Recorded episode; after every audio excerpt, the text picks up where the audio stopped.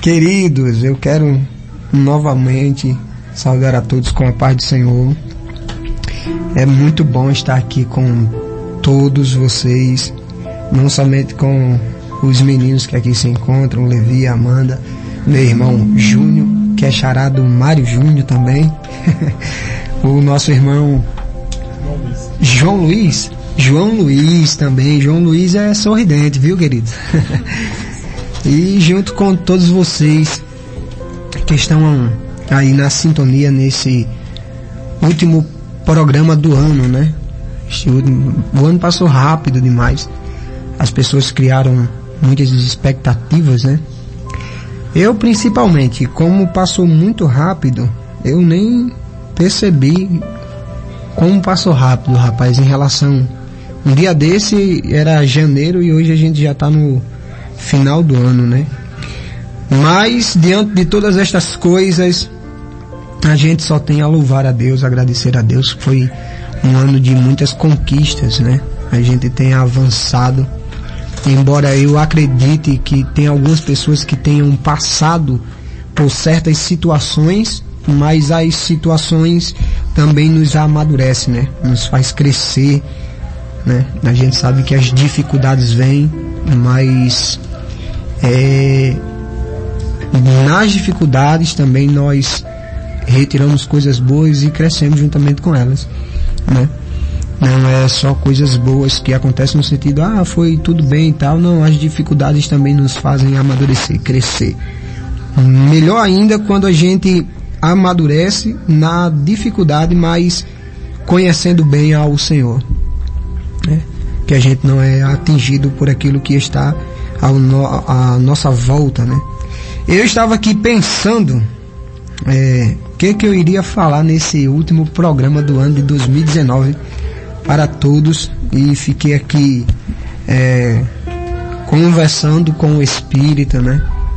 Sendo ministrado por ele, pensando em algo que pudesse ser falado para reflexão e também pensando nesse ano que está entrando, o ano 2020. Né?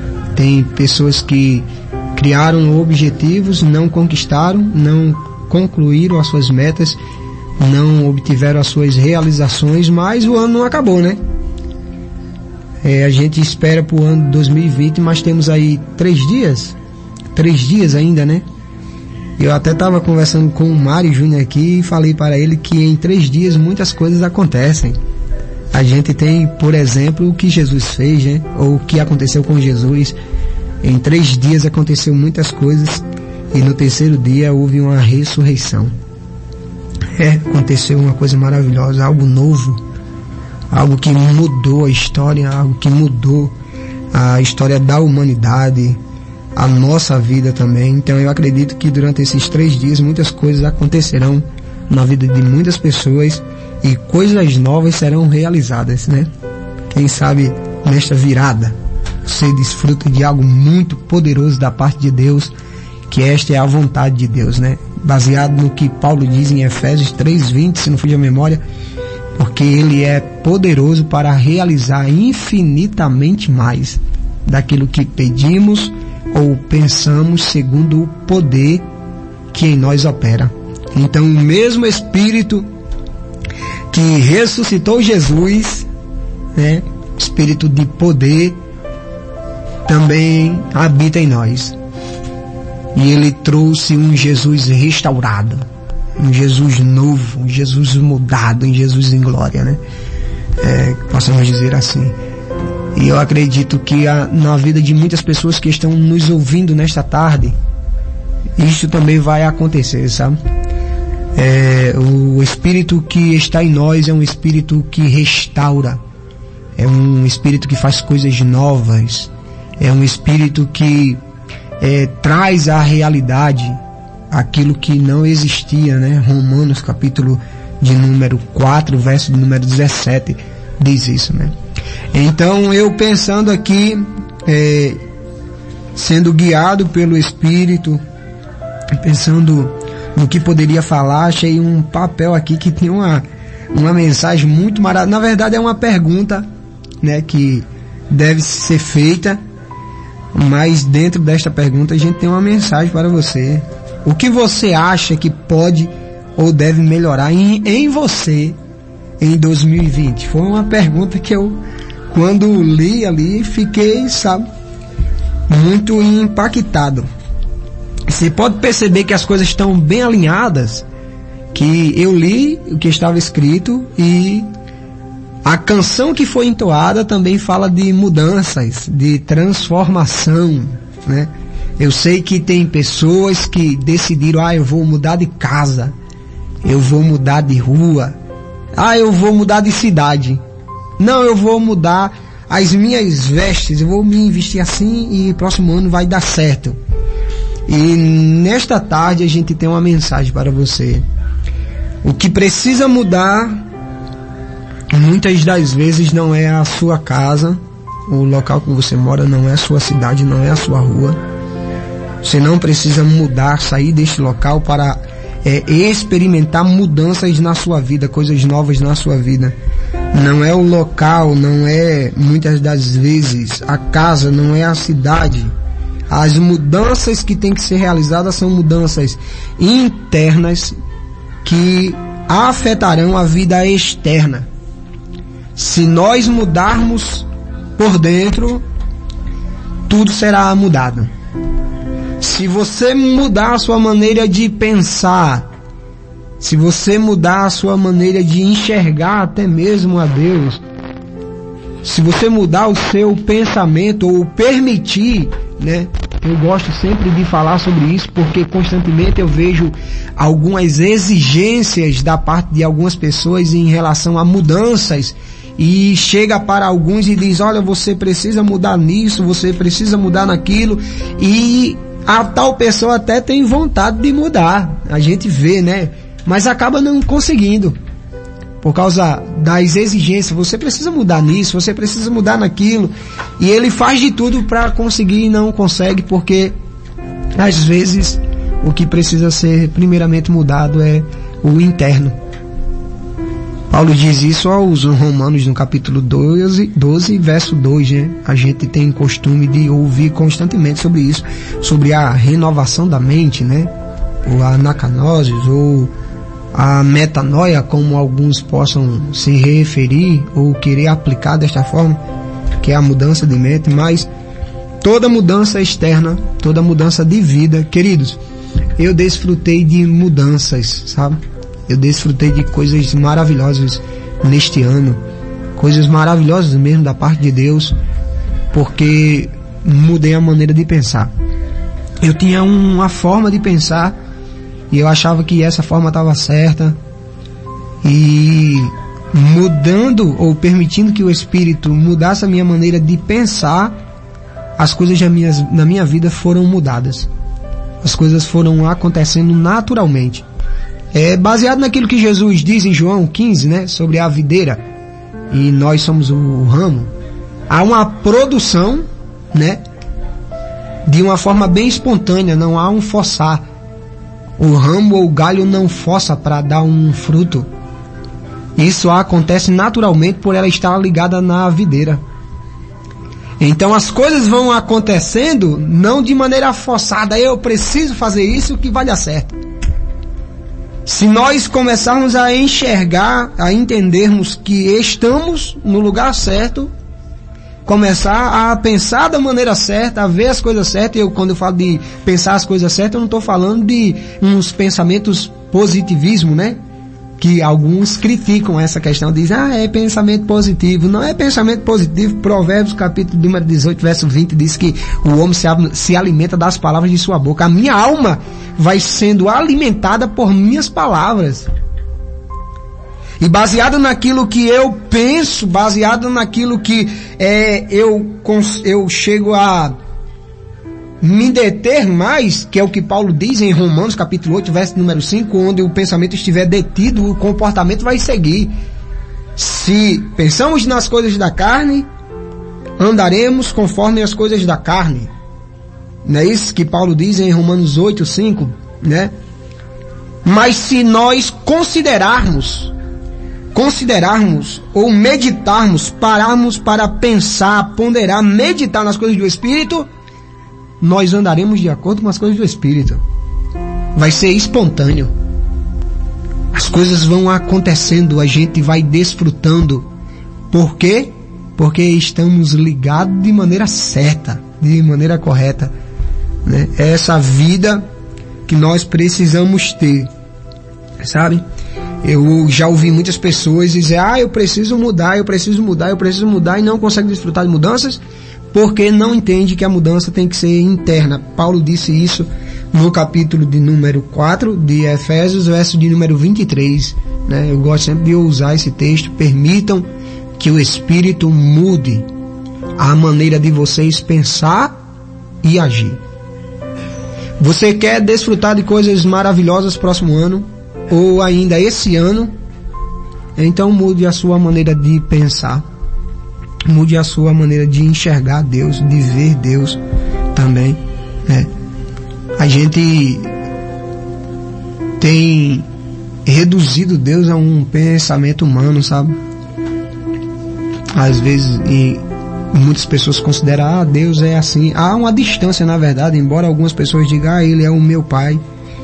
Queridos, toda mudança, toda mudança, você pode olhar em no capítulo 4, no capítulo 2 de Romanos, verso número 4, Paulo usa uma linguagem muito interessante quando ele fala ou oh, desprezais as riquezas de sua bondade, de misericórdia, de sua graça e não leva em conta às vezes a gente que é o arrependimento, que é a bondade de Deus que nos leva ao arrependimento. Olha só, é, a bondade de Deus me leva ao arrependimento. A bondade de Deus me leva a uma maneira diferente de pensar. Se eu mudo a maneira de pensar, se eu permito que isso aconteça, eu vou desfrutar, eu vou desfrutar da bondade de Deus. Não quer dizer que eu não mudando eu não desfrute, né? Eu desfruto. Mas mudando a maneira de pensar, você desfruta com mais gratidão, com mais alegria, com mais satisfação, não de maneira pesada. Você desfruta alegre, sabe? Regozijando-se. As coisas vêm acontecendo. Você vai vendo que, ah, eu estou desfrutando de coisas maravilhosas durante esse ano. Eu comecei a desfrutar disso, como eu tinha falado no início, porque mudei a minha maneira de pensar. E pensa, quando eu mudei a maneira de pensar, automaticamente a maneira de agir também foi afetada. O comportamento, às vezes, revela muito o que a pessoa é por dentro. Né? Então, se você quer desfrutar de mudança e se você quer, ah, Diego, o que, que que pode mudar? O que que eu acho que é melhor mudar em mim? eu garanto a você que não é, viu? Em alguns casos até que vai precisar, mas escuta o que eu vou dizer, não é, é o seu cabelo, não é a sua roupa, não é a sua casa, não é a sua rua, não é a sua cidade. A mudança começa no seu interior, dentro. Se você valoriza muito o externo, eu quero lhe dizer que o interno é muito importante para Deus também. Então, se você mudar por dentro, pode ter certeza, sua vida será mudada. Você vai alcançar, você vai conquistar, você vai desfrutar do que é bom, do que é agradável e do que é perfeito. As dificuldades vão vir porque a gente sempre vai ter dificuldade. Jesus disse isso, no mundo tereis a aflição, né? mas as aflições não será o problema para você. Porque você tem o shalom de Deus. Você tem a paz, a completitude, a plenitude. Você está completo. A sua satisfação não está nas coisas externas, porque internamente você está completo. Você está feliz. Então, isso fará com que você desfrute de coisas muito poderosas, muito maravilhosas. Você crê nesta palavra? Você que está em casa, você que está no trabalho, você que está no carro, eu quero nesta tarde liberar uma palavra para você, para a sua vida. Até o um, um nosso amigo também, meu amigo Eliseu Cavalho está nos ouvindo. A todos vocês que estão nos ouvindo, será um ano muito maravilhoso. Ah, Diego, mas o mundo está se acabando, eu estou aperreado e agora, querido, Romanos 5,9 diz que o sangue de Jesus nos livra da ira vindoura. O que você tem que fazer não é chorar porque Jesus está voltando. Você tem é que se alegrar, se alegre. Jesus está voltando. Às vezes a gente encontra a pessoa, nossa, eu estou desesperado, estou chorando que Jesus está voltando. E é uma coisa boa. Isto é uma notícia boa, não é para você chorar, é para você se alegrar, se regozijar. Então, se prepare porque o ano de 2020, começando de hoje, começando desta tarde, Será uma tarde de mudanças para você, para a sua casa, para a sua vida, para a sua família. Será um ano de restauração, certo? De saúde restaurada. A sua saúde vai ser restaurada, receba esta palavra. Eu estou dizendo isso porque eu me apodero daquilo que Paulo diz. Paulo diz uma coisa interessante para a gente finalizar. É, em Romanos 10, 9 10, né? Que se com teu coração crês que Deus ressuscitou Jesus Cristo de morte, com a tua boca confessar, serás salvo, né? Veja que o coração se crê para a justiça, mas com a boca se confessa a respeito da salvação. É isso aí, né? Romanos 10, 9, 10. então a gente tem uma coisa muito interessante, crer com o coração e confessar com a boca, e o confessar ali é reconhecer. Então eu reconheço como verdade, sendo verdade a palavra de Deus. João 17, 17. Santifica hoje na verdade, a tua palavra é.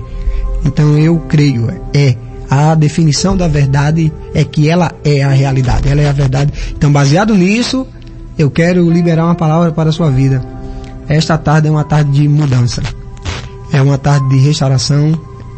É uma tarde de você desfrutar do melhor de Deus para a sua vida. Amém? Eu quero orar por você nesta tarde. Também aproveitando, vou orar pela vida dos jovens que aqui se encontram. Pois é. Não esqueça disso. Se há poder desta palavra, mudanças acontecem quando você mudar internamente.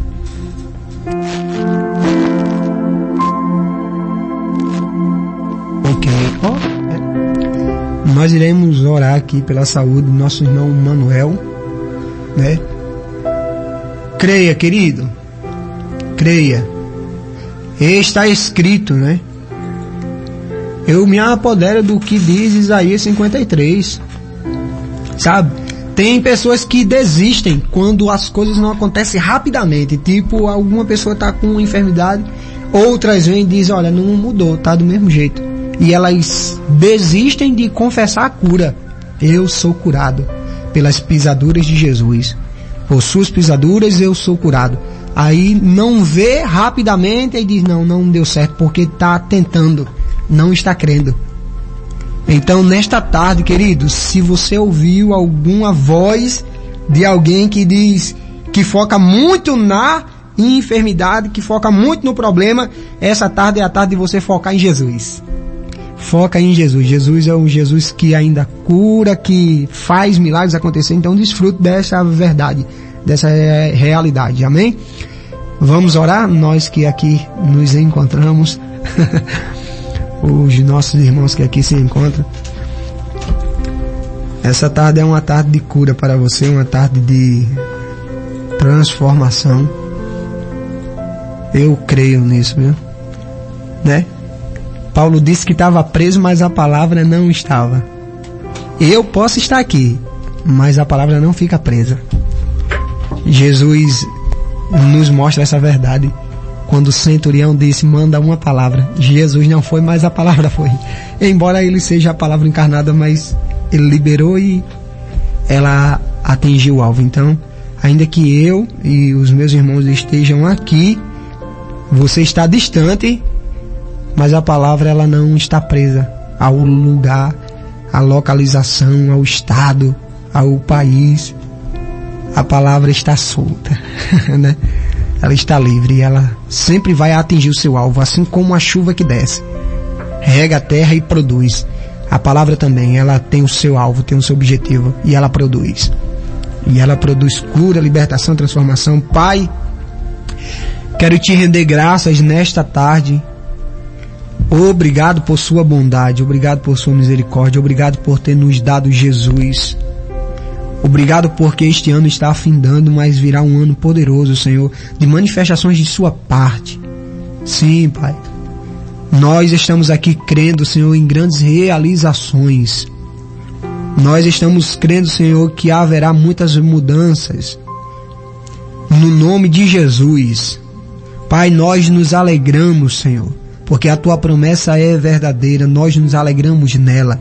O teu filho está voltando e nós desfrutando de tudo aquilo que ele tinha prometido. Nesta tarde, Pai, no nome de Jesus, sobre a vida desta pessoa que está no hospital, sobre a vida desta pessoa que está em casa, no trabalho, no nome de Jesus, é uma tarde de mudança, é uma tarde de restauração, é uma tarde de cura, de libertação. O Senhor liberta o cativo, o oprimido, restaura o coração, dá vista ao cego.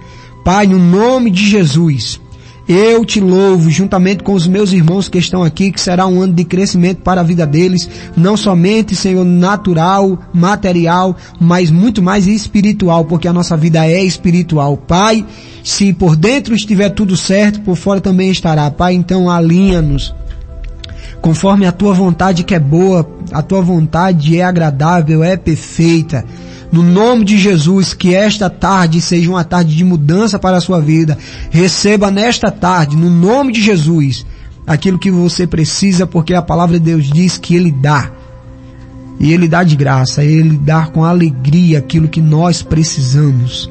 Se Ele veste o campo, se Ele alimenta os pássaros, nossa vida também é importante para Ele. Receba nessa tarde em nome de Jesus. Seja nesta tarde ministrado pelo Espírito e desfrute da bondade de Deus. No nome de Jesus eu te louvo, Deus, e assim te agradeço. Amém.